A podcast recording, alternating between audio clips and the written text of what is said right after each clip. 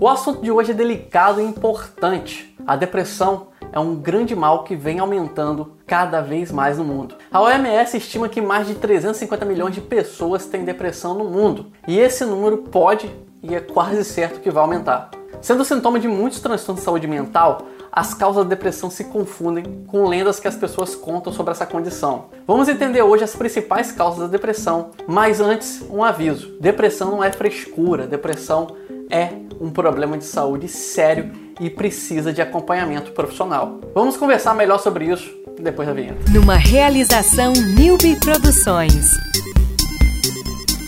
Psiconerd.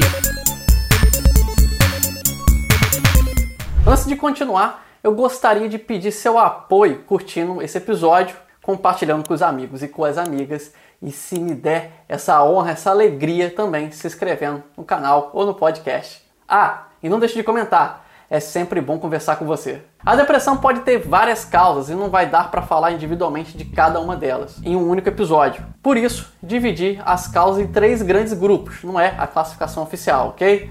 Que seriam as causas psicossociais, causas biológicas e causas biológicas e psicossociais. Dentre as causas psicossociais, podemos destacar grandes eventos traumáticos na vida das pessoas, como a morte repentina, um acidente, uma grande tragédia ou qualquer coisa muito impactante que possa ser classificado como um evento estressante. Além disso, histórico familiar ruim, que pode ir de negligência dos responsáveis ou até abusos na infância, ou contato com uma pessoa querida que tem depressão. Eu até comento um pouco sobre isso, eu até comento um pouco sobre os efeitos da depressão e de quem cuida do deprimido. No episódio não falo isso sobre a depressão. Então fica aí a recomendação. Solidão, falta de perspectiva na vida, fim de relacionamentos e uma série de frustrações pode também provocar depressão. E atualmente muitas horas na internet causam depressão também. Já tem estudos associando o uso frequente de redes sociais com ansiedade, depressão, problemas de mau humor, insônia e um monte de problemas de saúde mental que vem se agravando por conta das redes sociais. Também temos causas biológicas, infelizmente, e também temos alterações hormonais nos nossos neurotransmissores que podem fazer com que você manifeste sintomas da depressão, mesmo que a princípio não consiga encontrar um motivo para isso. Doenças crônicas, como câncer, por exemplo, comumente podem trazer um quadro depressivo junto. E com isso vamos falar do terceiro grupo, que é justamente a combinação de causas biológicas e psicossociais. Uma predisposição